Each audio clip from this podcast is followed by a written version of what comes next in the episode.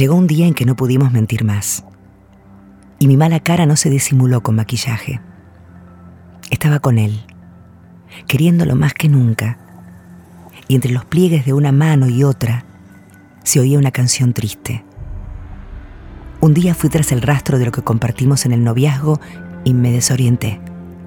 Solo encontré los vestidos poseídos por una soledad tan cierta que de la rabia hubiera hecho una pila con toda mi ropa para prenderla fuego en el balcón.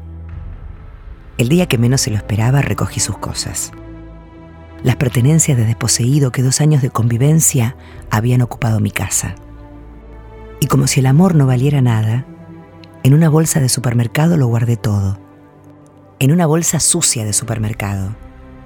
Con esa necesidad de ser cruel hasta la sangre. Le pregunté mil veces lo que sabía de antemano que me había mentido, que me había ocultado a los ojos de su familia y sus amigos para no incurrir en la vergüenza de confesar que estaba enamorado de una travesti. Clavé el aguijón donde más le dolía y nos separamos como la gente grande.